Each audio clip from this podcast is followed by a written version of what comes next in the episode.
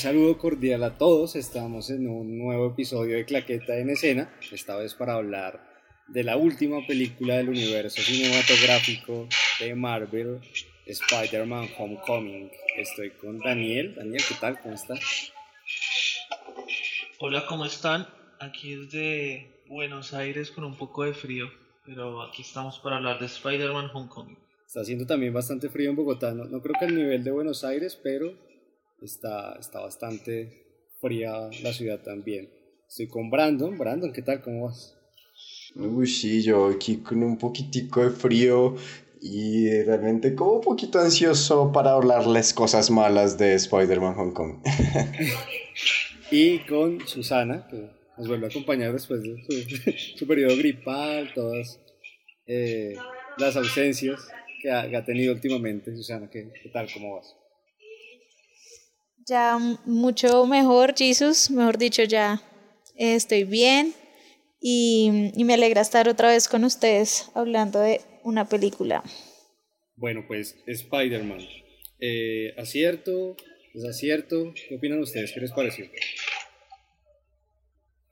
Eh, a mí me gustó mucho la película, realmente. Digamos que cuando vi los trailers tenía miedo de que le dieran mucho protagonismo a, a Tony Stark, o sea, Iron Man, y que se volviera más otra película de, de Iron Man, pero, pero no, o sea, realmente es una, una película muy entretenida de ver, tiene un humor diferente al que nos tiene acostumbrados Marvel, me parece que es un humor como más fresco, eh, y, y vemos ahora la, por tercera vez, ¿no? A un nuevo Spider-Man y, realmente me gustó. Spider-Man fue el primer superhéroe de este siglo, si no estoy mal, ¿no? Cuando lo hizo Tobey Maguire en el 2002, tal vez que empezó esa, esa primera saga de estos tres Spider-Man. Y pues este puede ser el más fiel al cómic, ¿no?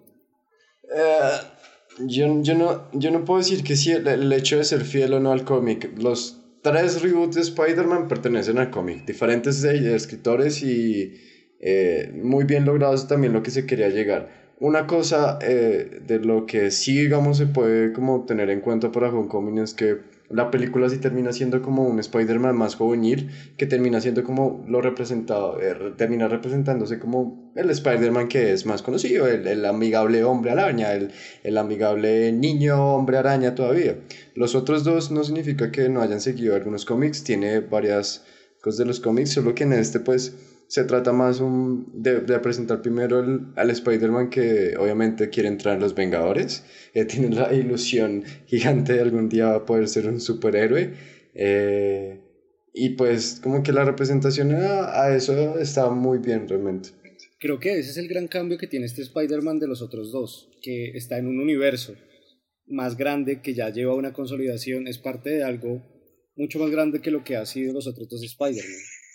Sí, no. yo, pues digamos, para mí eh, estoy de acuerdo con Jesus en ese sentido porque hay como una continuidad que no lo veíamos en las otras películas. Pues obviamente sí una continuidad dentro del mismo universo de Spider-Man, pero como dice Jesus, no, no teníamos como esos otros o, o, un universo paralelo, por así decirlo, que con esta nueva película sí lo tenemos. Y eh, pues algo a mí que también me gustó es que obviamente no volvieron a repetir que cómo es que le volvió a picar la araña, o sea, como que ya con las otras películas eh, se sobreentiende. Sí, exacto, o sea, ya, no, no, hubo una necesidad, obviamente, donde, o sea, para mí, donde hubieran repetido ese pedazo, hubiera sido un desacierto total, pero... Sí, exacto. Entonces me parece chévere como que le dieron como ese aire fresco y también el aire fresco de, pues, incluso de, de los personajes y, y, ahí incluyendo pues a la tía de Spider-Man. Yo, digo que hay algo curioso sobre este cinta y sobre cómo la continuidad de las cosas es, es que uno es Spider-Man Homecoming y no parece que tampoco fuera muy del todo el ciclo de Avengers. Como que se, se nota bastante la diferencia en, entre los, entre los directores de las películas de, no sé, de, de mm, la era Ultron o de Civil War, como que la historia y el desarrollo de la historia termina siendo algo muy diferente, termina siendo algo más enfocado a una película de estudiantes del colegio. y eso resulta siendo muy, a veces muy, no muy chistoso, no, eh, como que no, no es el hecho de que no encaje, porque encaja totalmente, pero se siente como si fuera algo totalmente fuera de los Vengadores. Eso es algo muy chévere que realmente llega a aportarle mucho a, a pues, esta película. Igual también eh, podemos ver que incorporaron o lo, digamos, metieron esta película de Spider-Man en el universo de Marvel muy bien, porque, o sea, se siente como si Spider-Man realmente siempre hubiera estado presente en el universo y no se sintió como una añadidura de última hora. Entonces me pareció muy chévere la forma en que anclaron, digamos, esta historia al, al universo cinematográfico de Marvel. Hay que agradecerle a Fox por ceder los derechos. A Sony. Sony es lo que tiene. A Sony, eso, a Sony.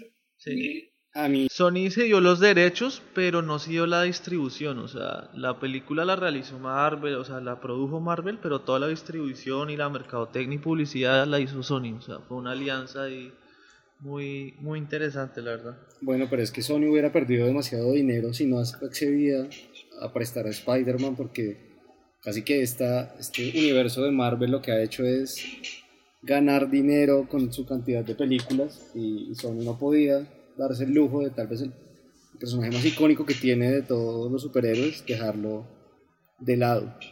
Bueno, yendo un poquito con los personajes, eh, ¿qué les pareció el Tom Holland como Spider-Man? A mí particularmente eh, cuando la primera vez que lo vi yo no lo había visto en ninguna película. Yo tuve algunas dudas de decir, bueno, ¿qué va a ser? De pronto va a ser muy teen y, y me gustó bastante.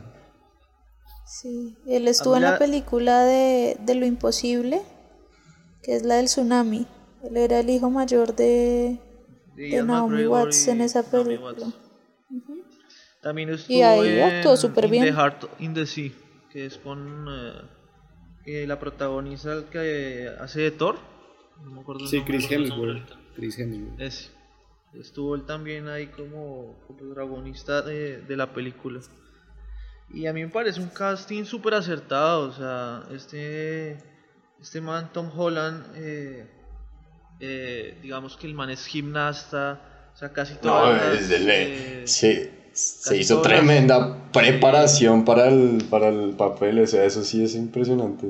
O sea, es, es man que es fan de Spider-Man, o sea, y este man, o sea, el, man es bailarín profesional, o sea, él, es, realmente es bailarín y gimnasta, y creo que esto lo ayudó muchísimo porque, digamos que gran parte de todas las acrobacias que vimos, eh, muchas las realiza directamente él, y digamos que es un man súper joven, tiene como 21 años, o sea, lo que le queda, digamos, lo que viene para el universo de, de Marvel con Spider-Man puede ser muy interesante porque digamos que también es como la forma de ir eh, trayendo gente o sangre nueva a, este universo porque ya por ejemplo Iron Man o eh, eh, Downey Downey Jr. tiene más de casi como 10 años siendo Iron Man entonces también vemos que va siendo la hora de renovar como la, la sangre de este universo.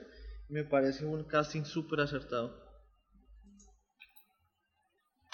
El siguiente personaje que más peso tiene es pues, Michael Keaton, que hace el buitre. A mí, eh, después de Birdman, Michael Keaton como que volvió a realzar su carrera. Volvió a tener el peso que llegó a tener cuando fue Batman y me encantó la actuación de él, creo que le da, o sea, es un villano que tiene un contenido, no es como quiero destruir el mundo porque sí, ya, se le nota un sentido. Sí, sí digamos, para mí el, el personaje de él, em, desde, desde el principio, o sea, la primera escena más o menos, desde ahí nos están mostrando eh, como la intención y lo que es este, pues o sea, como la persona, porque vemos también que, que tiene su parte humana, O sea, que él no es lo, lo que dice Jesus, o sea, es un villano que tiene toda la parte familiar construida y que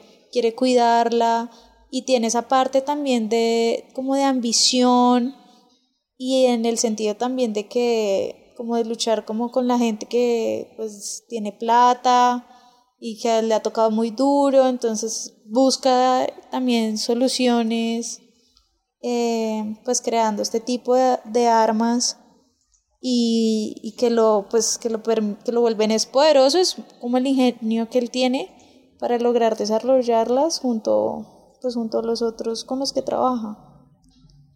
Vemos ahí también a, a Tinker, ¿no? Que es otro personaje de los cómics, eh, que es un eh, genio que hace tecnología a partir de, de chatarra.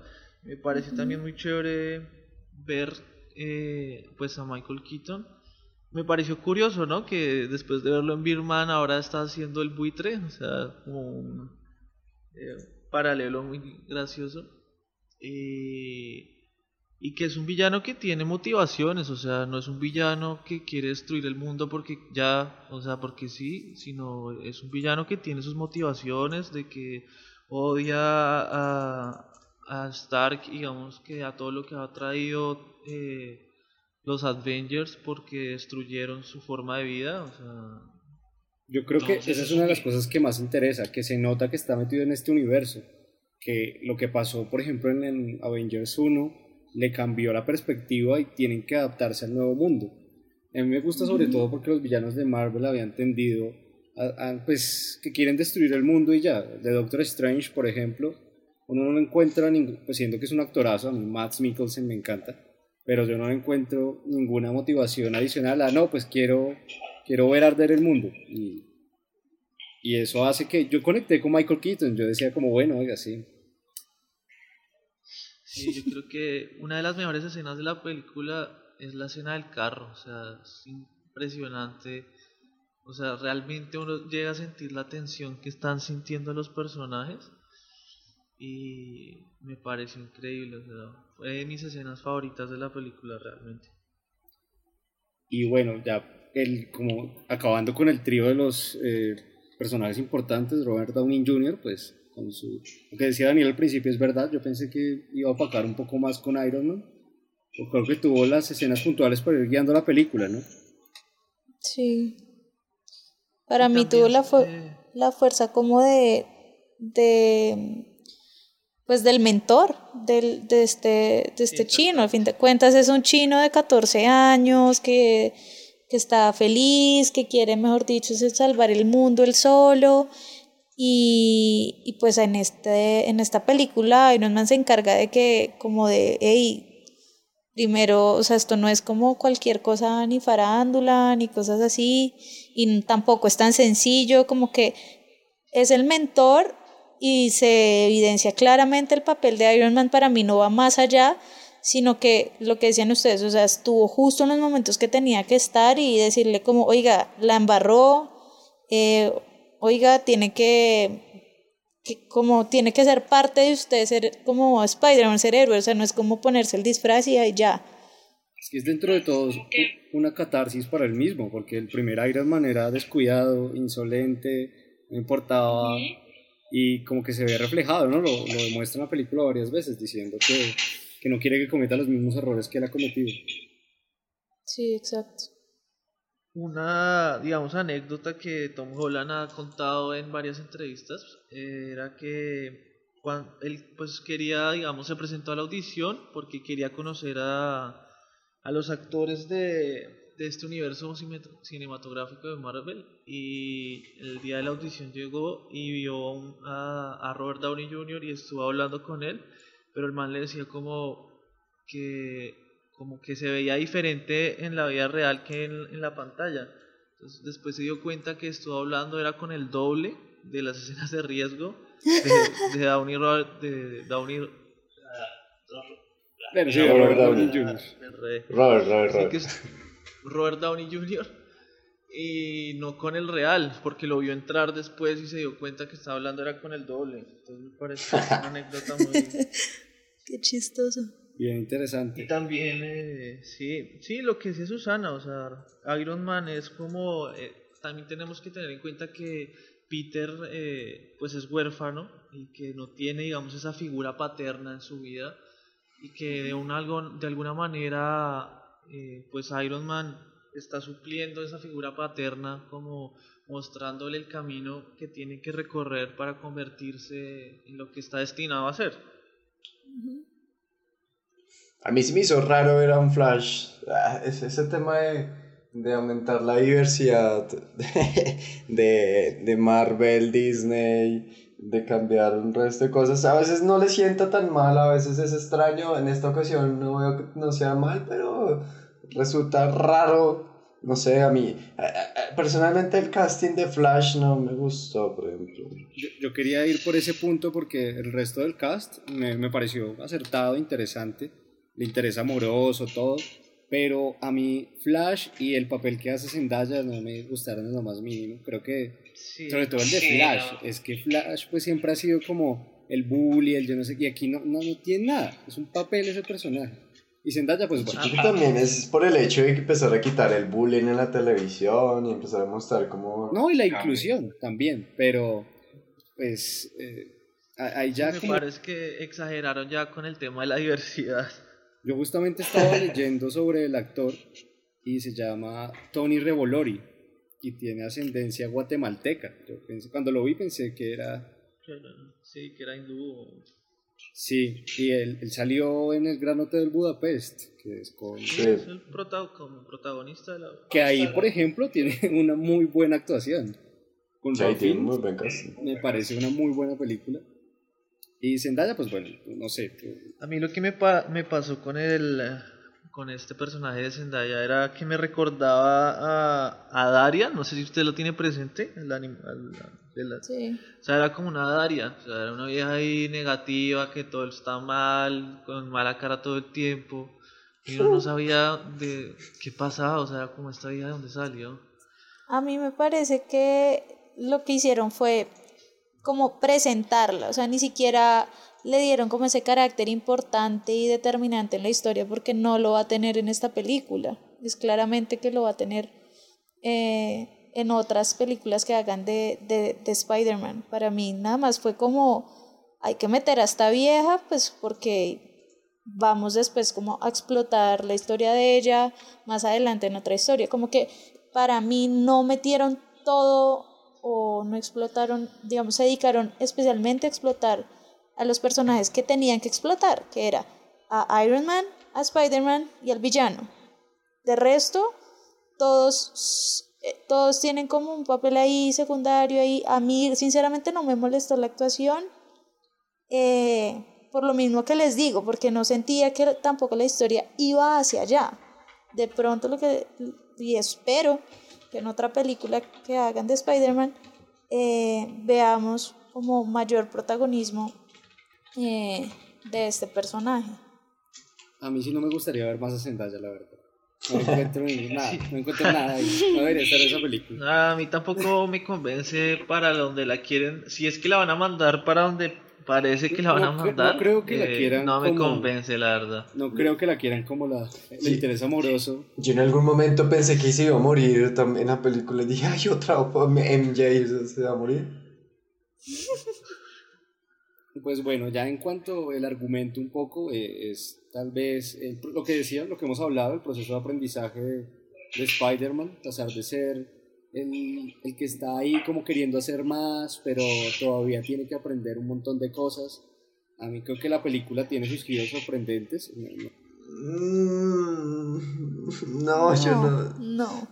Yo, yo no estoy de acuerdo en eso. Yo, a ver, yo, yo, en algo que pienso mucho es que la película me gustó sus actores, me gustaron las actuaciones me gusta como lo que están intentando hacer en el hecho de poner lo que les dije, lo de plasmar el Spider-Man joven, juvenil y como fresco. Eh, ahí torpe y que no tiene ni, ni idea de lo que está así realmente haciendo en su vida.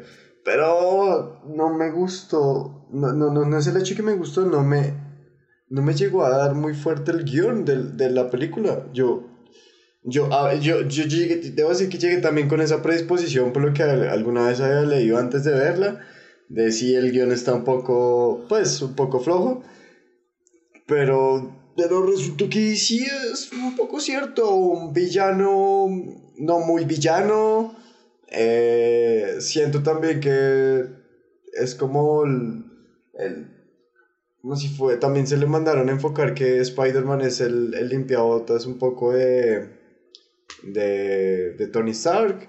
Y realmente como que pues va lo que va, es entretenida, eso sí está chévere, pero más allá de eso como de fondo no, no le veo mucho. Yo le rescato a la película que que vimos realmente un Spider-Man que está aprendiendo a ser Spider-Man, que, está, eh, que está viendo lo que es, eh, o sea, lo que el conflicto entre llevar una doble vida y, y, algo que me pareció muy, muy chévere que abordaran era que, o sea, digamos en las anteriores eh, películas que vimos de Spider-Man, era que siempre lo veíamos con, ya con su traje cuando se convertía en Spider-Man y ya lo veíamos en Nueva York, entre los edificios, en, tomas espectaculares de Spider-Man colgando entre los edificios. Y ahora vemos un Spider-Man que le tiene hasta miedo a las alturas porque nunca había estado tan alto, que tiene que... Vemos cómo solucionan los problemas cuando no hay edificios. O sea, eran preguntas que todos nos hacíamos como, bueno, ¿y si Spider-Man sin edificios qué hace? Pues, o sea, me pareció que ese tipo de recursos que usaron me, me pareció muy chévere de la película. Y, y, o sea, digamos que no esperaba tanto esta película realmente y por eso digamos que, que, me gustó, o sea, me sorprendió en algunas cosas que no esperaba y por eso mi, pues me gustó siendo que no es, eh, pues no sé si sea la mejor película de Spider-Man, eh, creo que, que, hay que esperar a ver un poco más, pero, pero creo que sí está entre mis favoritas de Spider-Man.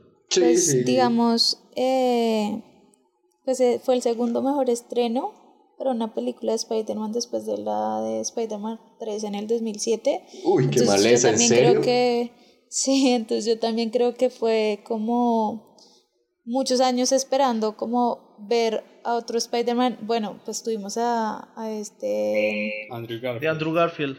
Ajá. Pero, pero yo siento que lo que dice Dani eh, es cierto no sabíamos, o sea, como que están construyendo a Spider-Man desde, desde sus inicios, a pesar de que por fin omitieron la parte de contarlo de la araña.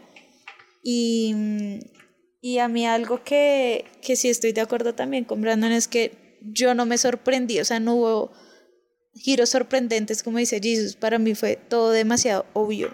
Yo dije como, no, no me sorprendí, digamos, la parte eh, pues del villano, eh, como que hay, hay cosas para mí que fueron de verdad muy obvias y fue muy chistoso porque pues yo la vi en cine y todos en ese pedazo quedaron como ¡Oh! así súper sorprendidos y yo no me jodas. O sea, para mí fue demasiado obvio. Y digamos otra cosa que, que yo veo en Spider-Man como de las películas en sí es que el villano siempre resulta familiar, o sea, no, no digamos como en el caso que nos pasó con la Mujer Maravilla, que, uy, sí, o sea, el villano que decíamos como cualquiera podía haber sido el villano. En este caso, para mí, con las películas de Spider-Man, siempre es como, más o menos, no sé si obvio, pero sí nos dan, o no sé si muchas pistas como para decir, ah, sí, pues ese es el villano. Pues, pues para mí en ese aspecto no, no, me, no me sorprendió y y sí tuvo como muchas, eh, como dice Brandon, como que le faltó más, pero también entiendo que lo que quieren es como para mí ir como de menos a más, como ir mostrando y utilizando esos otros recursos y ya de pronto en las siguientes películas vamos a poder ver como un Spider-Man más eh, maduro porque pues igual vamos a ver vamos, mejor dicho, estar presenciando la madurez de Spider-Man. Y eso también pues lo abonó como a, a, esa intención que tienen. Sí, lo que, lo que quieren es mostrar el, puro desarrollo del colegio, cómo año tras año va a crecer, van a ser las, las, las siguientes películas con una pausa de, del tiempo en, en, en, la relación de cómo va a estar creciendo eh, el nuevo Peter Parker. Realmente es, es, es, sencillito, pero pues digo que tienen, tuvieron muchísimo, muchísimo en actores, en producción, porque es espectacular, o sea, me, me gusta mucho lo que, lo que hicieron de realmente poner Spider-Man en situaciones cotidianas.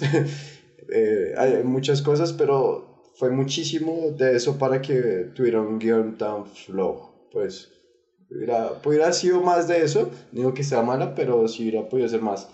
Esperar que ya con este universo de lo que han y demás, este, realmente le, le aporten mucho más de que también es, es un poco difícil eh, como poner todo el universo tan grande que están manejando y, y cómo hacer algo diferente también termina siendo complicado. Sí, pues ahora hay que esperar a ver cómo lo manejan. Y bueno, yendo a la parte de los aspectos técnicos, ¿qué les pareció? Eh, la fotografía, el uso de los planos. A mí hubo planos que me llamaron la atención, eh, por ejemplo el de Washington, es bien interesante.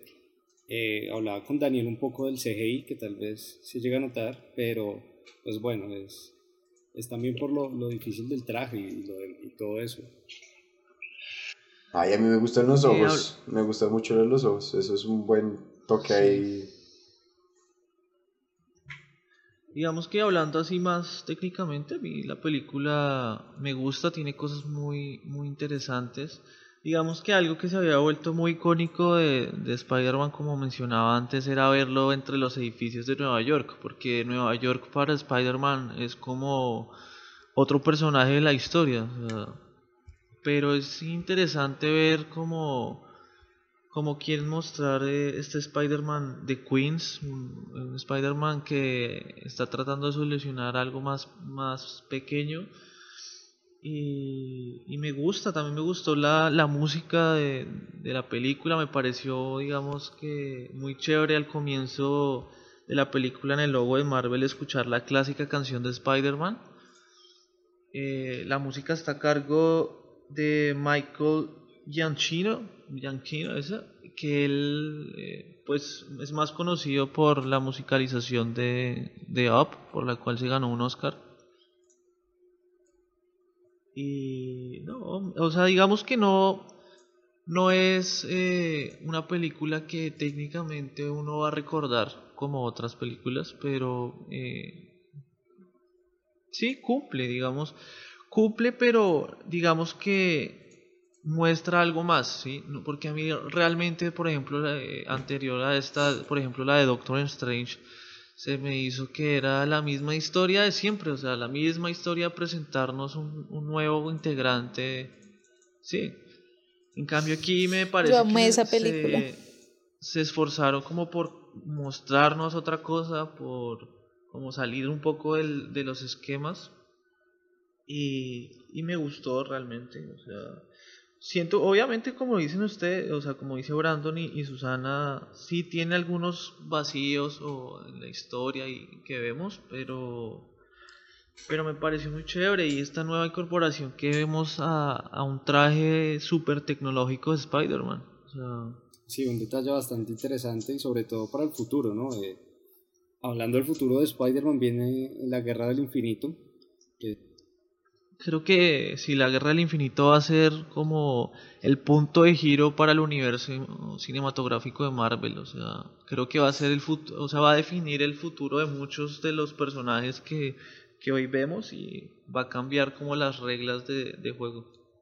Eh, qué pena, yo, yo cambio un poquito de tema, quería nada más es que antes de que se me olvide rescatar como algo que a mí sí me, me dio mucha risa eran los videos de, de Capitán América, como Es cierto, es muy bueno. Eso a mí me pareció, o sea, un detallito. De los videos es un post créditos, ¿no? Es escena post créditos. Hay dos escenas post créditos. Pero a mí me pareció un detalle, o sea, de fina coquetería para como. Un Capitán América en los años 60 y.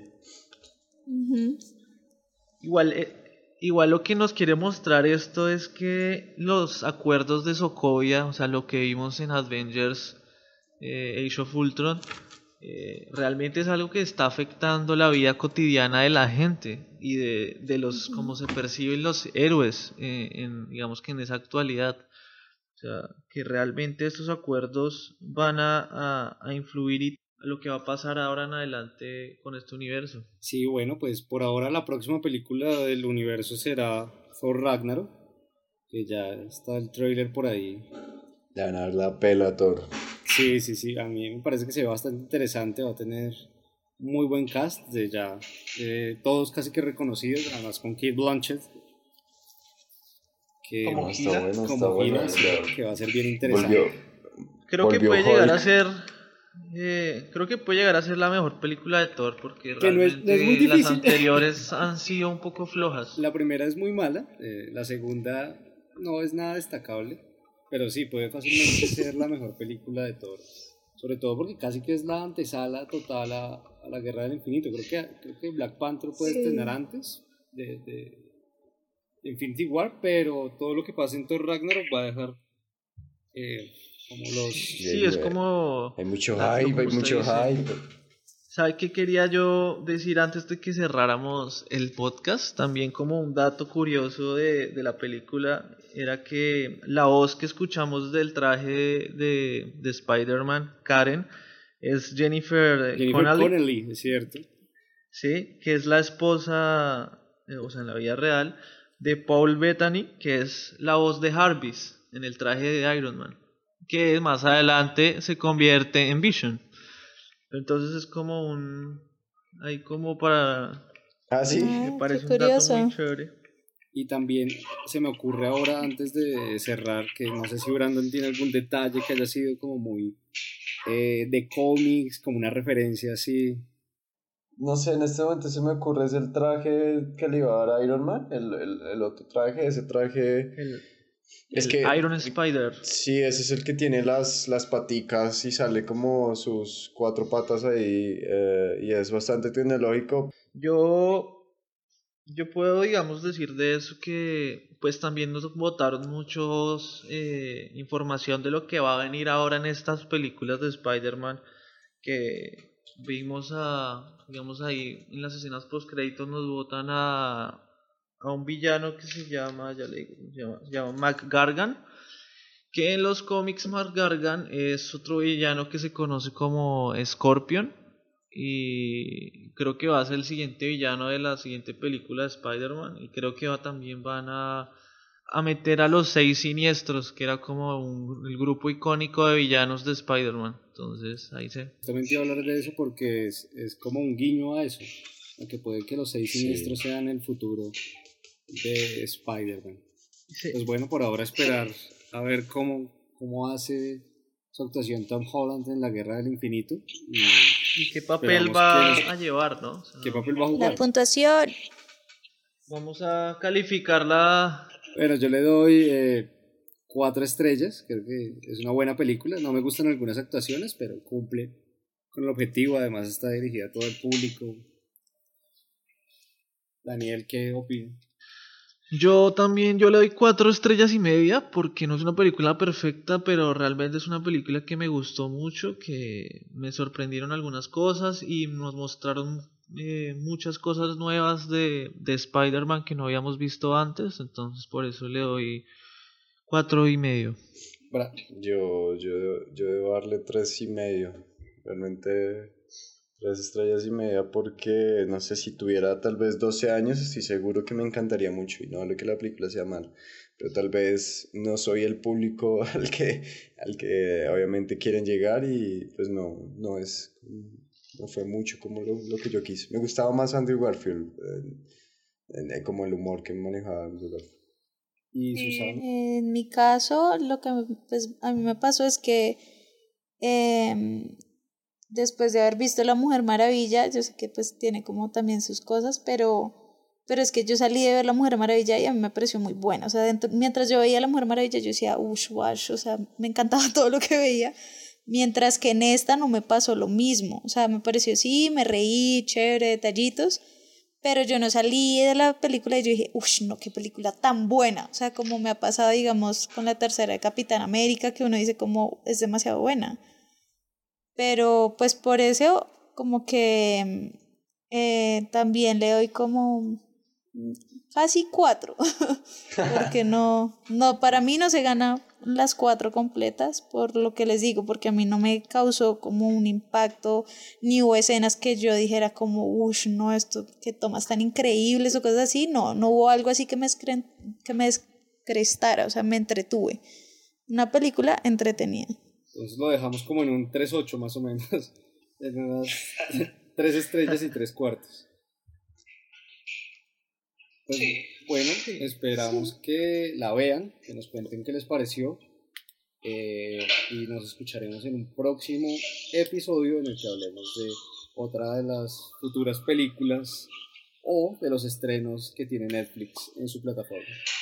Eh, y, y también invitar a la gente que nos siga en redes sociales, que nos siga en la página de Facebook, en Instagram y nada, estamos, nos estamos escuchando en un próximo episodio que nos comenten, que nos comenten por nuestras redes cómo les ha parecido y los podcasts y que también pues eh, den su opinión acerca de la película.